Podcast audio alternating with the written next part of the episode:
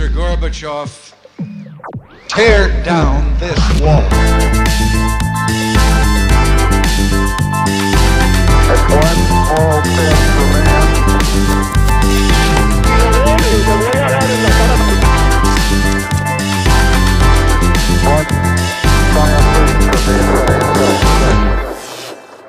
Hola, buenos días a todos y bienvenidos a un nuevo programa de Acaparchando. Hoy tenemos un invitado que nos va a hablar de un tema del que todo el mundo habla, pero muy poca gente entiende, el Bitcoin, así como sus implicaciones legales y económicas. Sebastián Pomarico es abogado de Delea Piper en el área de Derecho Bancario, Financiero, Mercado de Capitales y M&A. Como se vio en el artículo que escribió para Ámbito Jurídico, Sebastián es de las pocas personas en Colombia que realmente conoce el tema de Bitcoin. Y hoy viene a hablarnos un poco del tema eh, de, este tema del que todos decimos saber, pero poca gente lo entiende. Sebastián, ¿qué más? ¿Cómo está? ¿qué más? ¿Cómo le ha ido? ¿Cómo va todo? Bien, bien, todo bien, afortunadamente. Muchísimas gracias por sacar el tiempo. Hoy comience, pues quiero entender cómo es que un abogado eh, como usted de la Javeriana, eh, cosa que compartimos, termina tan inmerso en el tema de Bitcoin y entendiendo tanto cómo, cómo fue su aproximación al tema. No, pues Rafael, antes que nada, muchas gracias por la invitación, qué bueno estar acá y poderle contribuir a, a, a su podcast, que con seguridad le va a ir muy bien. Bueno, básicamente eh, yo ya llevo trabajando en este sector financiero y el mercado de capitales más de, hace más de tres años. Eh, y pues como quizás le ha pasado a muchos, eh, empecé a a, a, tener acercamientos con estos conceptos de blockchain, eh, eh, finanzas descentralizadas, Bitcoin, NFTs, y de alguna manera, sin duda, despertó en mí cierta curiosidad por tratar de entender estos conceptos. Ahora, eh, en mi ejercicio profesional como abogado, y de hecho que hoy en día estoy llevando a cabo la especialización en derecho financiero, de cierto modo el ejercicio profesional como abogado ha sido algo restringido. De pronto lo tocaremos más adelante en esta entrevista de por qué me refiero restringido en cuanto a la normatividad y el ámbito de, de, de desempeño de un abogado en estos temas. Mi aproximación ha sido más que todo desde la academia y sobre todo desde experiencias personales, desde inversiones y demás. Y obviamente eh, pues, ah, y, y, vuelvo y lo reitero, creo que son conceptos que nos apasionan a todos, difíciles de entender, pero que sin duda cuando uno logra entender cuál es la finalidad de estos productos y qué se busca y qué pretenden y cómo pueden llegar a revolucionar nuestro sistema, creo que es algo que, que le da un valor a nuestra sociedad y sobre todo al mundo de las, de las finanzas y el, y el mundo financiero en general. Sí, estoy, estoy de acuerdo de, de, la, de la funcionalidad que va a cumplir en la sociedad y bueno, ya que usted tiene una claridad muy importante en estos conceptos, porque no empezamos pues por lo primero y es que nos explique aquí en términos muy simples y como se dice comúnmente para domis, eh, qué es el blockchain, por así decirlo. Y a partir de ahí vamos desarrollando el resto.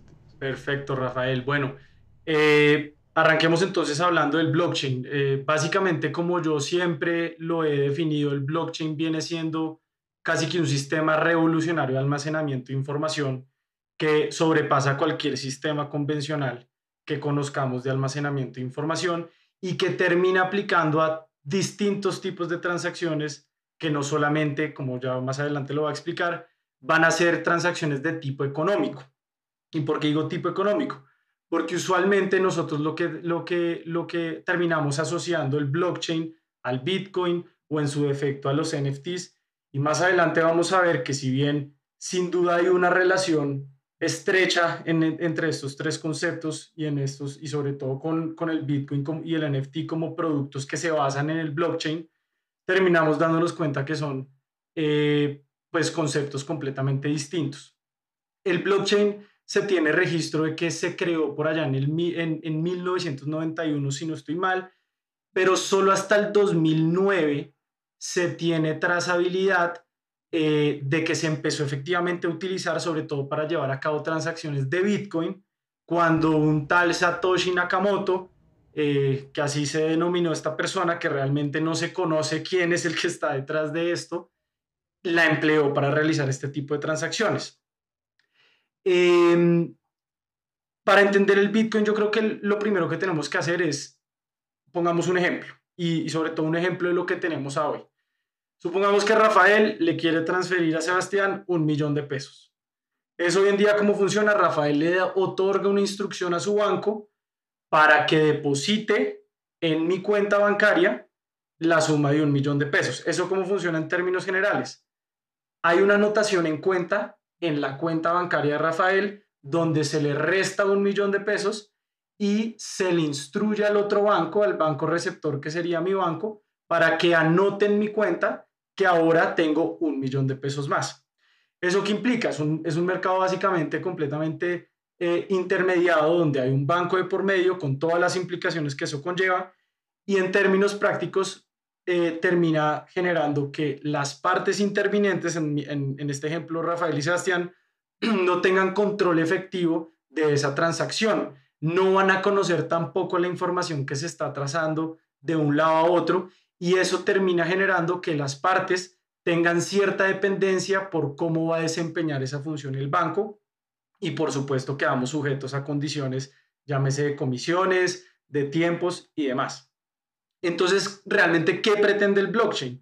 Pues básicamente el blockchain eh, termina y siendo un sistema de tecnológico que permite esa transferencia de datos digitales de forma codificada y descentralizada, pues busca eliminar ese intermediario de tal forma que las, los partícipes en esa cadena de bloques sean los que le van a dar la seguridad a la trazabilidad de las transacciones. Pensémoslo como si fuera un libro donde hay muchos ojos, muchas personas, millones de millones, revisando de que efectivamente lo que se está codificando en la cadena de bloques es verídico y para eso entendamos un poco cuál es el concepto de la cadena de bloques. Básicamente la cadena de bloques ¿Qué viene siendo? El blockchain, eh, en, cada, en cada bloque que conforma el blockchain, hay un conjunto de información que está almacenada. Esa información puede ser de todo tipo, no se limita, vuelvo y digo, a temas económicos. Ya más adelante les voy a dar algunos ejemplos de, de transacciones que se pueden codificar en estos bloques y en el momento en que se codifican los bloques, dependiendo de la información que se incluye en los mismos, se le va a asignar un número de identificación que es único e irrepetible. Ese código se llama el código hash y lo que termina configurando la cadena de bloques es que cuando se crea un bloque y adquiere el código hash, el siguiente bloque que va a estar ligado al anterior va a tener no solamente el nuevo hash, sino que ese nuevo hash va a tener una codificación que lo vincula al anterior. Y ahí es donde nosotros empezamos a, dibujar lo que se conoce como la cadena de bloques. Eso en términos prácticos, ¿qué implica? Que básicamente la información que se, que se empaqueta o se encapsula en ese bloque no se puede modificar, es completamente inmodificable, siempre va a permanecer ahí y en el momento en que se altere esa información, se va a alterar también el código hash, que es el código de identificación, vuelvo y digo, único e irrepetible del mismo, y en el momento en que se altere un bloque, se altera toda la cadena. Y ahí se habla pues, de una ruptura de la cadena de bloques. Entonces, eso en que, que, nos ha demostrado eh, en la práctica, que termina siendo un sistema revolucionario donde usted, vuelvo y reitero, se puede almacenar información y que le va a dar la seguridad a todos los que intervienen en ese ecosistema de que la información está, es verídica, no ha sido alterado y por ende se evitan fraudes en las distintas transacciones que se pueden llevar a cabo. Para acceder a la red blockchain, básicamente uno accede por dos motivos. La primera, como ya lo mencionaba, para adquirir información, que ya ahorita lo, lo, podemos ligar al mundo Bitcoin y al mundo NFT, pero también eh, hay, una, hay, hay, una actividad que, sé que, que quizás muchos la han escuchado, que es la minería. La minería son básicamente eh, resolver problemas matemáticos complejos que implica pues obviamente un alto nivel de, computación, de, equipos tecnológicos trabajando para resolver ese problema matemático. Y cuando se resuelve ese problema matemático, surge ese nuevo bloque. ese nuevo bloque, ahí es donde usted le va a poder almacenar la información que quiera. Y pues obviamente eso está asociado, y, para no determinar, determinar hay mucho, pues está asociado de que hay una recompensa a esos mineros que se encargan de crear nuevos bloques, pues reciben una recompensa que usualmente son criptomonedas, en especial Bitcoin. Entonces, eh, todo esto para decirles que si bien dentro de la cadena de bloques o el blockchain nosotros podemos tener transacciones de criptomonedas donde se va a registrar quién es el que está demandando cierta cantidad de criptoactivos, quién es el que las está ofreciendo, por cuánto se calzó la, transacción y queda todo ese registro. También nosotros tenemos distintos usos para este tipo de cadena de bloques. Por ejemplo, tengo entendido que en Japón se está implementando el blockchain para eh, almacenar información de inmuebles eh, a lo largo del, del, país para que ahí quede registrado todo lo que tiene que ver con propietarios pasados, actuales y las transacciones que se hacen respecto de esos inmuebles. Hay, un, hay uno particular que se llama el car sharing, que el car sharing viene siendo un desarrollo que, que ha hecho EY que es básicamente a través de la tecnología blockchain empezar a implementar un modelo de negocio que permite la renta de carros. Entonces eso permite que todo lo que tenga que ver con ese negocio se empiece a almacenar y sea inmodificable. Y algo fundamental que, que, que, me, me adentro de una vez a explicar brevemente, que tiene que ver con el mundo de NFT, son los, lo que hemos también conocido como los smart contracts. Esos smart contracts son básicamente que en vez de nosotros almacenar en una cadena de bloque lo que tiene que ver con las transacciones de los criptoactivos, vamos a almacenar una serie de órdenes o condiciones que si se cumplen automáticamente va a generar un efecto.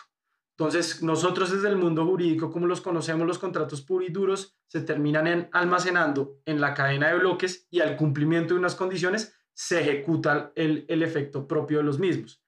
Entonces, esto es como a grandes rasgos que es eh, la tecnología blockchain, sin duda una tecnología que ha revolucionado eh, nuestra forma de almacenar datos y que sin duda va a servir no solamente para el mundo de criptoactivos, sino para muchas otras funciones. Está hace, eh, justo antes de que usted viniera al programa, vino el creador de una nueva plataforma que se llama Zulu, la cual implementó el blockchain para hacer un sistema más o menos de remesas y de pagos, que también está muy interesante y esa es pues una de las, digamos, de las funcionalidades que el blockchain va a tener en la sociedad, que va a estar muy interesante, así como el tema de los smart contracts. Bueno, explicado ya de manera muy, la verdad, agradezco porque lo explicó de manera muy simple y muy efectiva la tecnología de cadena, la, la tecnología blockchain. Eh, ayúdenos ahora a entender cómo pasamos del blockchain al Bitcoin y posteriormente pues a, a los NFTs y, y, al resto de criptoactivos. Entonces, eh, porfa, digamos, de, de, esto que acaba de explicar del blockchain y de, todo, de, toda, la, de toda esta tecnología, cómo se pasó al Bitcoin como tal. Listo, no, perfecto. Eh, a ver, yo, yo siempre como a modo de ejemplo y para que se entienda fácilmente cuál es la relación entre NFT, Bitcoin y blockchain, supongamos que blockchain es Microsoft o, o sí, pongamos el ejemplo de Microsoft, NFTs y Bitcoin vienen siendo uno de los tantos programas que ofrece Microsoft. Entonces, si nos adentramos en el mundo NFT, tenemos que los NFTs son los non-fungible tokens, o en español los tokens no fungibles, que básicamente son activos digitales que uno no va a poder intercambiar y son inmodificables que por supuesto se van a almacenar en la tecnología blockchain y eh, le va a dar el certificado de propiedad sobre ese activo digital a quien lo detente. Y usualmente está asociado, lo que hemos visto es que está asociado eh, recientemente a, dibujos, a audios, videos, eh, inclusive videojuegos. Han habido últimamente desarrollos en temas de NFTs. Y eh, pero para entender un poco más el, el tema de, de, de, qué es un bien fungible y no fungible brevemente sin entrar pues al, al mundo legal, pensemos en que el bien fungible es aquel bien que usted va a poder intercambiar eh, sin que vaya a perder valor y terminan siendo, es, terminan siendo básicamente exactamente los mismos. Los no fungibles, en contraposición, son bienes que usted no va a poder sustituir. Entonces pensemos eh, como un ejemplo básico. ¿Qué es un bien fungible? La plata, el dinero. Si yo quiero eh, cambiar un billete de 20 mil pesos, me pueden dar un billete de 20 mil pesos y es exactamente el mismo. Pero, en cambio, un bien no fungible, que es el... Por excelencia. Exacto. Y como, como buen colega, como buen colega. Y eh, los no fungibles, que el típico también ejemplo es una obra de arte. ¿Por qué una obra de arte? Porque una obra de arte es única e irrepetible y no se va a poder cambiar por otra misma, de en las mismas condiciones. Entonces, este mundo NFT eh, se origina a raíz de, de, la tecnología blockchain, empieza a tener un boom gigantesco como lo hemos visto últimamente, se han transado, eh, se han hecho transacciones de cuantías impensables. Hace poco conocimos el caso de, de, Neymar Jr., que compró un NFT casi que por, por 145 mil eh, dólares, si no estoy mal. Em, y básicamente, para, para cerrar el tema de los NFTs, es que no solamente se va a preservar en la tecnología blockchain quién es el propietario actual de ese NFT, ese certificado de propiedad de un activo digital, sino también se va a almacenar la información de quién fue su creador, es decir, quién fue el, artista, el desarrollador, el inventor de ese bien digital que ahora eh, eh, pues tiene el certificado de propiedad un tercero. Pero eso qué implica? Que obviamente los derechos de autor se preservan y cuando hablamos de smart contracts, la relación es que usualmente con los NFTs vienen respaldados unos smart contracts que lo que hacen es que cada vez que se haga una transacción respecto de ese NFT, vamos a ver que el autor intelectual de esa obra o de ese desarrollo, juego y demás, va a recibir unos, unos, unos rendimientos o unos, llamémoslos, sí, llamémoslos rendimientos por esa venta que terminan siendo ganancia para él como reconocimiento de su invención. Pero yo también puedo hacer negocio al vender mi NFT por a un mayor valor, dependiendo pues de la valorización que tenga ese NFT en el mundo de blockchain. Ahora, los NFTs básicamente se crearon no solamente para uno tener ese certificado de propiedad de ese activo digital, sino también hemos visto últimamente que han habido desarrollos de, de que los NFTs, por adquirir un NFT, usted va a adquirir eh, ciertos beneficios, va a pertenecer a ciertas comunidades. Un ejemplo aquí común en Colombia que, que, la verdad me, me, llamó mucho la atención fue el tema, el desarrollo que hizo Sahu, los desarrolladores de los cuelgagafas y demás productos, montaron sus propios NFTs y esos NFTs, más allá de darle la exclusividad a la persona que los adquirió, le, le, le, le otorgó ciertos beneficios, creo que son descuentos eh, por cierto tiempo, con ciertas eh, condiciones y demás, pero eso es, lo que, eso es lo que realmente el mercado de NFT está trayendo y por eso se ha vuelto tan atractivo, sobre todo estos beneficios, pero también la valorización tan grande y el boom que está teniendo. Ahora, por el lado del Bitcoin, por el lado del Bitcoin, nosotros em, hemos visto que pues claramente dentro del mundo de los criptoactivos tenemos el Bitcoin, tenemos el Ethereum, tenemos distintas eh, monedas, o Dogecoin, por ejemplo, monedas digitales, que son monedas virtuales, que realmente eh, permiten que se haga una serie de transacciones. Y acá creo que lo más importante en este tipo de transacciones y sobre que también sucede con el tema del NFT es el anonimato, eh, perdón, la, sí, digámoslo que no se sabe quién realmente está haciendo la transacción.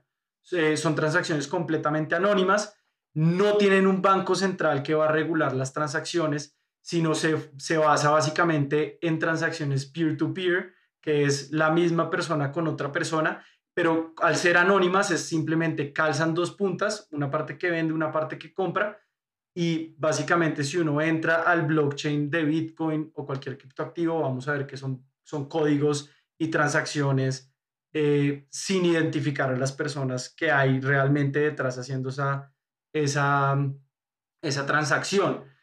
Y el blockchain lo que permite, y como lo decías, termina siendo un libro de registro global de donde todas las personas que estamos en el ecosistema vamos a poder verificar la trazabilidad de que efectivamente la transacción que refleja se codificó y está registrada y que no ha sido alterada porque ahí se sigue manteniendo pues la cadena, em, la cadena de registro. Ahora, una diferencia básica entre Bitcoin y, y NFTs.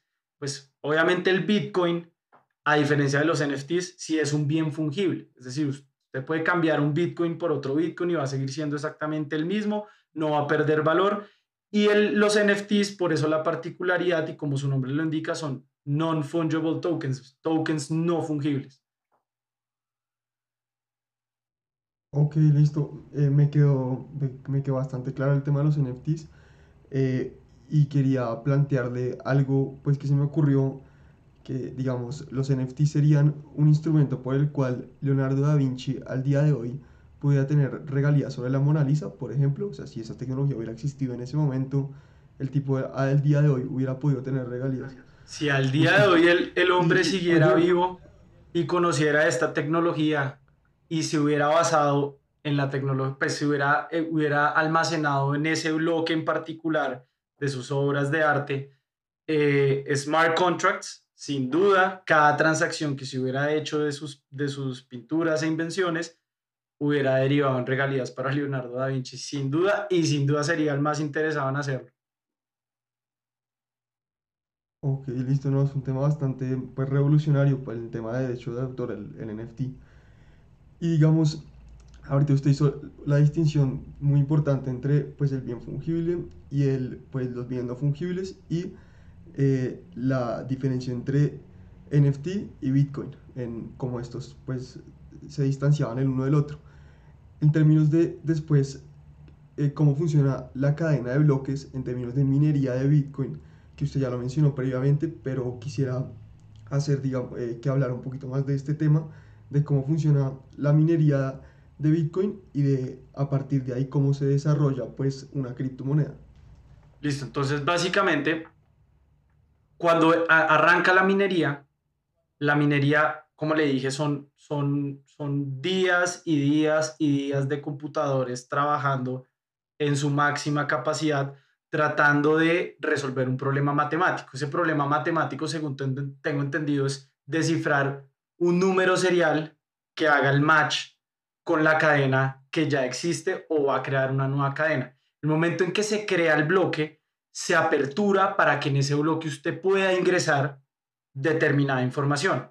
En el tema del Bitcoin, cuando se abre ese bloque, se almacena una información que tiene que ver, por ejemplo, con un número limitado de criptoactivos que representan, puede representar bienes, servicios, lo que usted quiera, pero es lo que le va, le va a permitir almacenar esa información y a partir de ese almacenamiento darle cierta negociabilidad y trazabilidad a lo que usted quiere empezar a hacer con la tecnología blockchain. Entonces, cuando usted tiene un producto y, por ejemplo, Bitcoin, hay un número limitado de Bitcoins, que, que, pues eso obviamente implica, y lo hemos visto, de por qué esas fluctuaciones y esa volatilidad tan alta del, del, Bitcoin. Entonces, cuando usted crea esa cadena de bloques y se empieza a, a, generar esa trazabilidad, lo que usted está permitiendo es que haya cierto movimiento de mercado que lo que va a permitir es que se vuelva atractivo su cadena de bloques. Cualquiera puede ingresar y revisar qué hay en esa cadena de bloques, qué es lo que se está transando, qué es lo que se está negociando y usted tomar decisiones porque vuelvo y digo, no solamente cuando lo, tendemos es a, relacionarlo con el tema de los, de los criptoactivos, pero acá pueden haber distintas funcionalidades del blockchain que van a terminar beneficiando pues a la sociedad en distintos aspectos como ya se los mencioné, pero una vez se crea, mejor dicho, para que todos entiendan, una vez creado ese, esa cadena de bloque, esa cadena de bloque lo que me va a permitir a mí es ingresar una información que va a ser inmodificable. Y al ingresar una información que es inmodificable, yo ya le puedo dar trazabilidad a las distintas transacciones que se empiecen a derivar de eso. Llámese la prestación de un servicio o llámese, por ejemplo, ya transacciones puras y duras de inversión, como es el tema de los criptoactivos.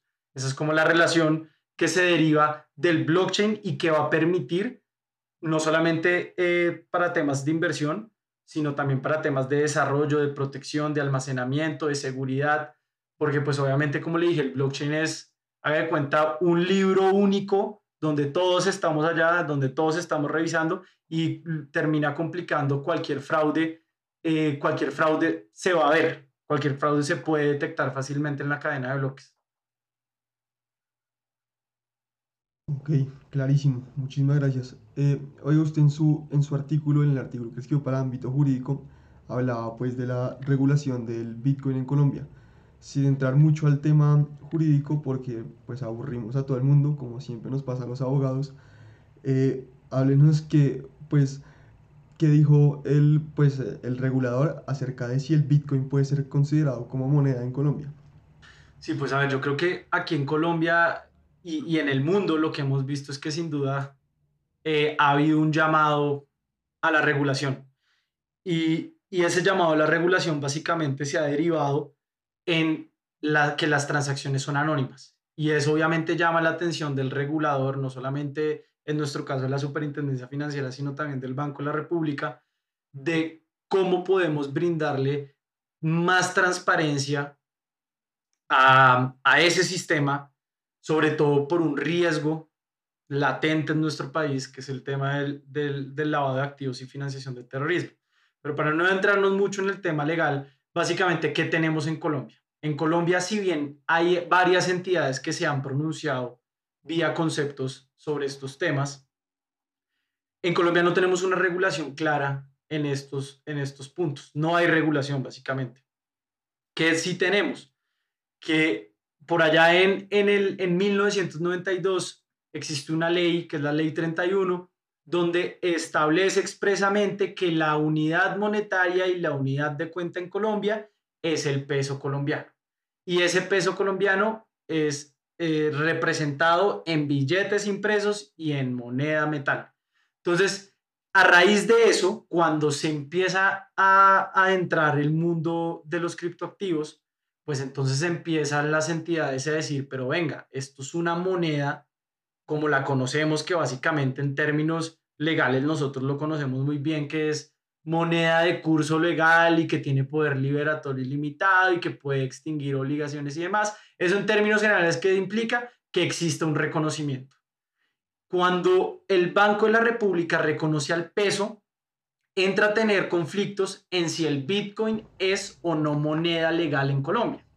Entonces, en esa discusión estamos termina el regulador y termina el Banco de la República diciendo, mire, nosotros como entidades mm, y también el legislador, el Congreso, no ha reconocido el, la, las criptoactivos como una moneda de curso legal en Colombia que permita extinguir obligaciones, es decir, que permita usar esas monedas para adquirir bienes, para, para adquirir servicios.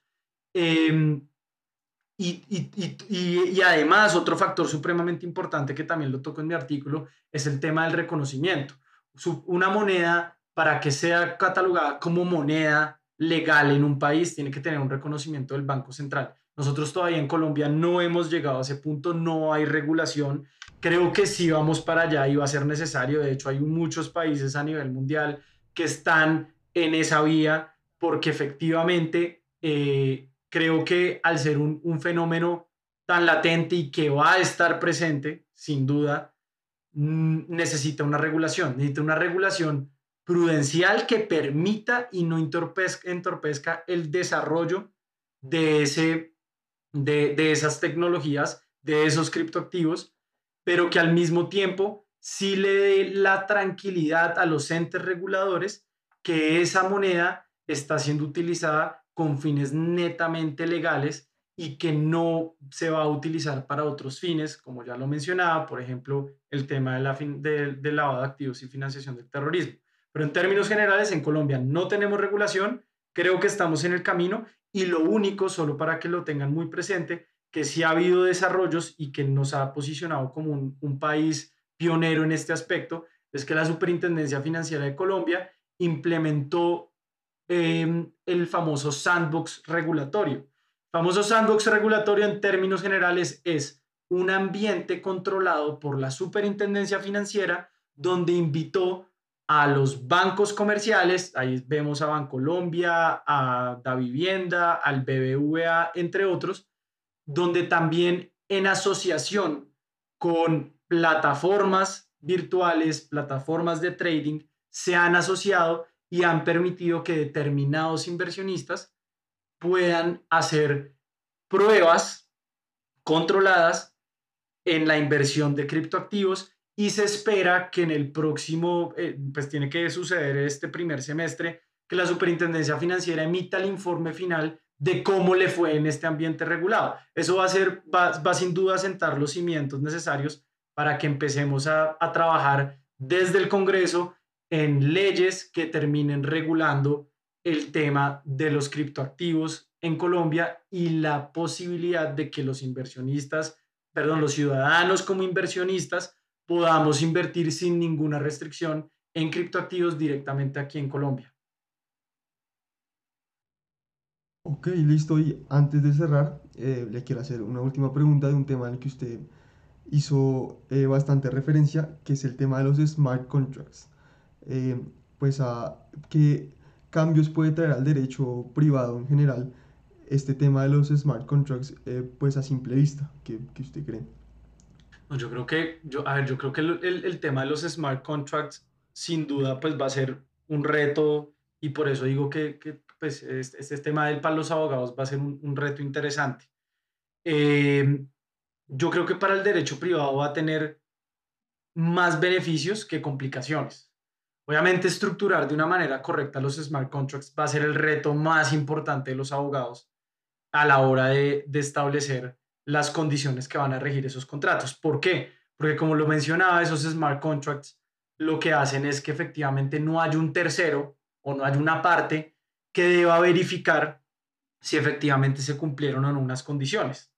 Básicamente, usted al incluir en la cadena de blockchain un smart contract y al establecer muy bien las condiciones que lo van a regir, automáticamente en ese sistema, cuando se calcen o cuando ocurran esas condiciones, se va a materializar la transacción y no va a necesitar de ninguna tercera persona. Entonces, ¿eso qué va a permitir en la práctica? Que sin duda pueden haber desarrollos en el mundo del derecho privado, comercial y demás, por donde uno lo quiera ver, que va a permitir ese desarrollo casi que, que acelerado del cumplimiento de contratos pero adicionalmente va a evitar que hayan tantas disputas como estamos viendo nosotros hoy el día los abogados en cuanto al cumplimiento contractual.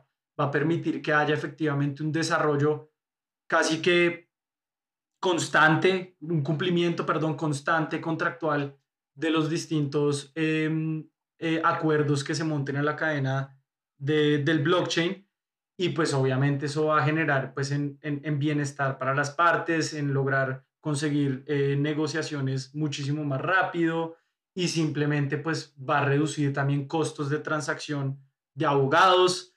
Eh, esperemos pues que no nos terminen de, de quitar el trabajo. El trabajo. Correcto, pero, pero creo que es, es, es, una herramienta que se necesita y es una herramienta que va a funcionar, que va a funcionar y que va a revolucionar la forma como el derecho y como todos los sectores de básicamente de la economía y de cualquier materia en la que usted la pueda pensar, los va a revolucionar y los va a cambiar y los va a cambiar para bien. Hay que saber, eso sí, estructurarlo de tal manera que permita ese buen desarrollo. Ok, muchísimas gracias. Ahí clarísimo, pero bueno, difícil lo de que nos quedemos sin trabajo, especialmente porque es, es el área que me gusta de derecho, así que difícil ese, ese panorama.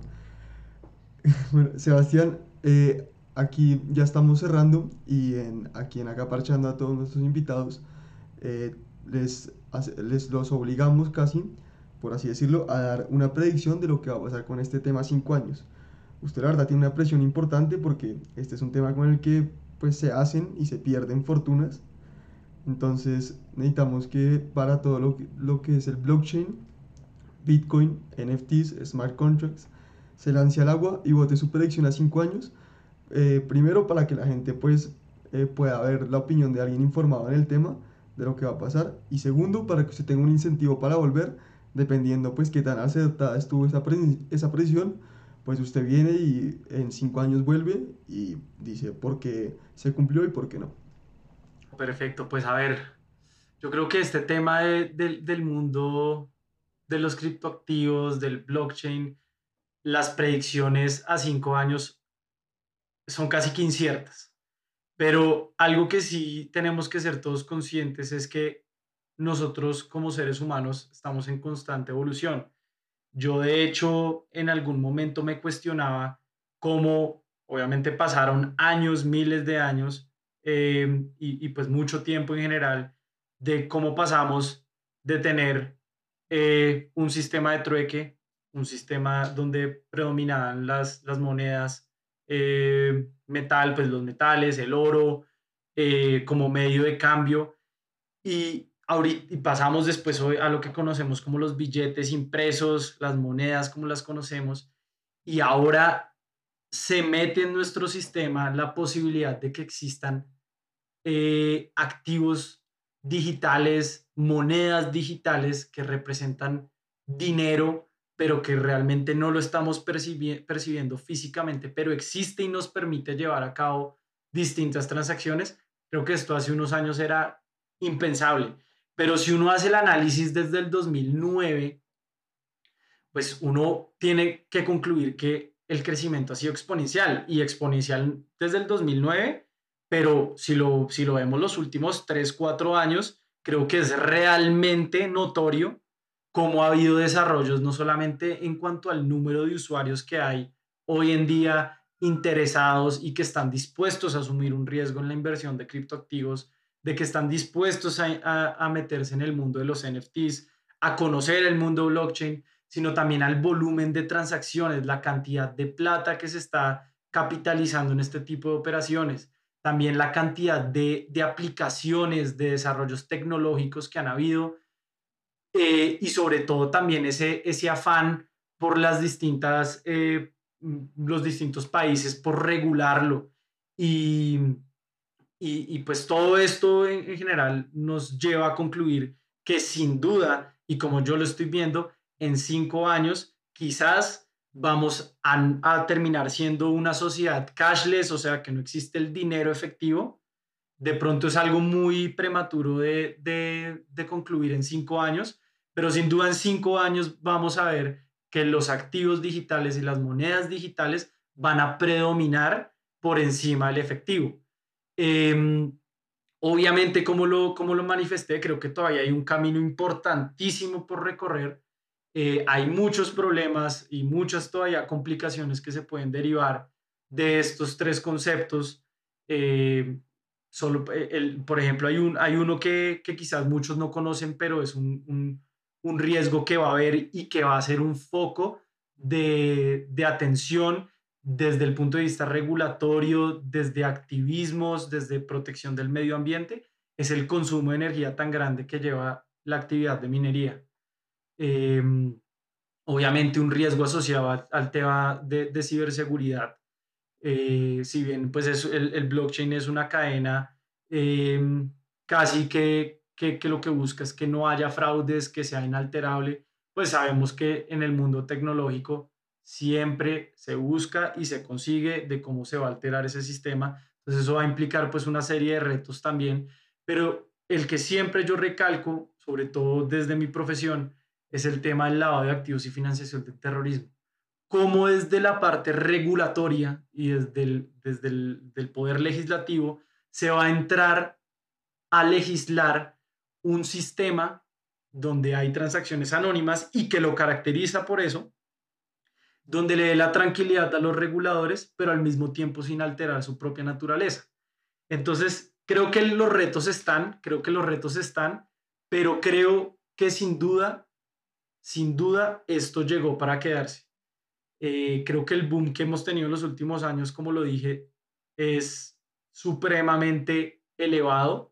Ya no solamente estamos viendo que los inversionistas, los ciudadanos de a pie, son los que estamos invirtiendo en criptoactivos, en Bitcoin, NFTs, eh, inclusive ahora con todo el mundo que, son NFTs, todo el mundo de los, de los terrenos digitales, em, sino que también hemos visto cómo empresas, potencias, países como El Salvador han adoptado el Bitcoin como un, un activo fundamental en su composición de capital y de inversión.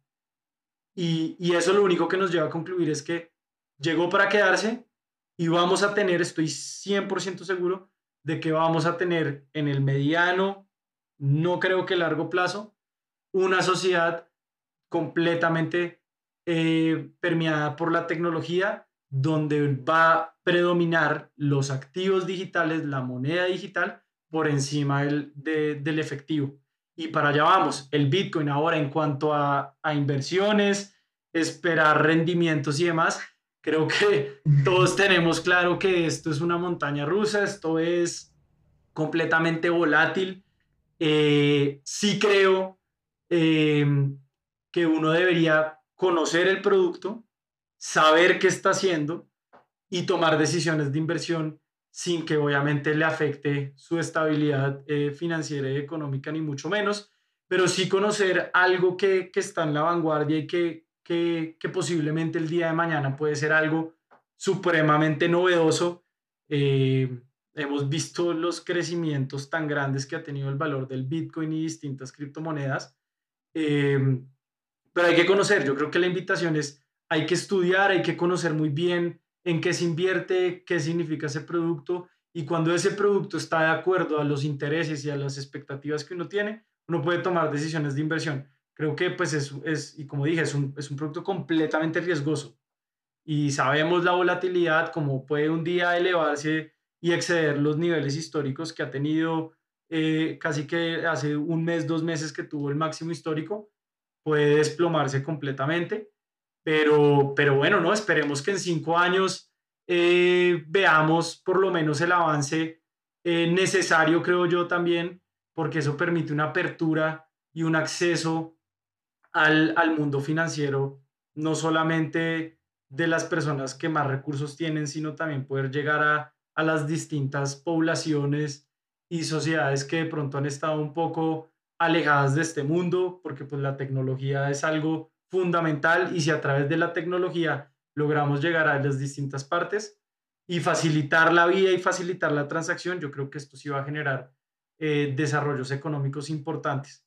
Obviamente, pues esperemos a ver qué, termina de pasar con, con, los, con los problemas que todavía faltan por regular y, y bueno, esperemos a ver en cinco años si, si le pego o no. Sí, oiga, Sebastián, la verdad que muchísimas gracias por venir. La verdad no sabe lo, que, lo mucho que aprecio que usted saque el tiempo. Y no solo eh, agradecerle por la claridad con la que explicó los temas, porque la verdad, pues este fue el ejercicio que queríamos plantear, un, un Bitcoin para domis. La verdad, el que creo que al fin, el que oiga esta entrevista juicioso, pues le va a quedar clarísimo y va a poder impresionar a, a todo el mundo con su conocimiento del tema, ahí plagiándolo usted pero también por la pasión con la que habla del tema, la verdad que se le ve que irradia pasión en cada, en cómo explica los temas y quiero felicitarlo por eso, porque así como los buenos profesores son los que la verdad disfrutan la materia, a usted se le ve pues una gran pasión por esto y eh, por eso es que lo explica también, así que la verdad, muchísimas gracias por venir, muchísimas gracias por sacar el tiempo y la verdad que muchísima suerte en todos los proyectos y ojalá en cinco años lo esperemos, lo, esperemos aquí de vuelta y pues estemos todos pagando en, en criptomonedas. Muchísimas gracias. No, Rafael, a usted muchas gracias por, por este espacio, por la entrevista y esperemos a ver en cinco años, volvemos a hablar. Muchos éxitos con su proyecto. Muchas gracias. Muchas gracias. Un abrazo, que esté bien. Mr. Gorbachev. tear down this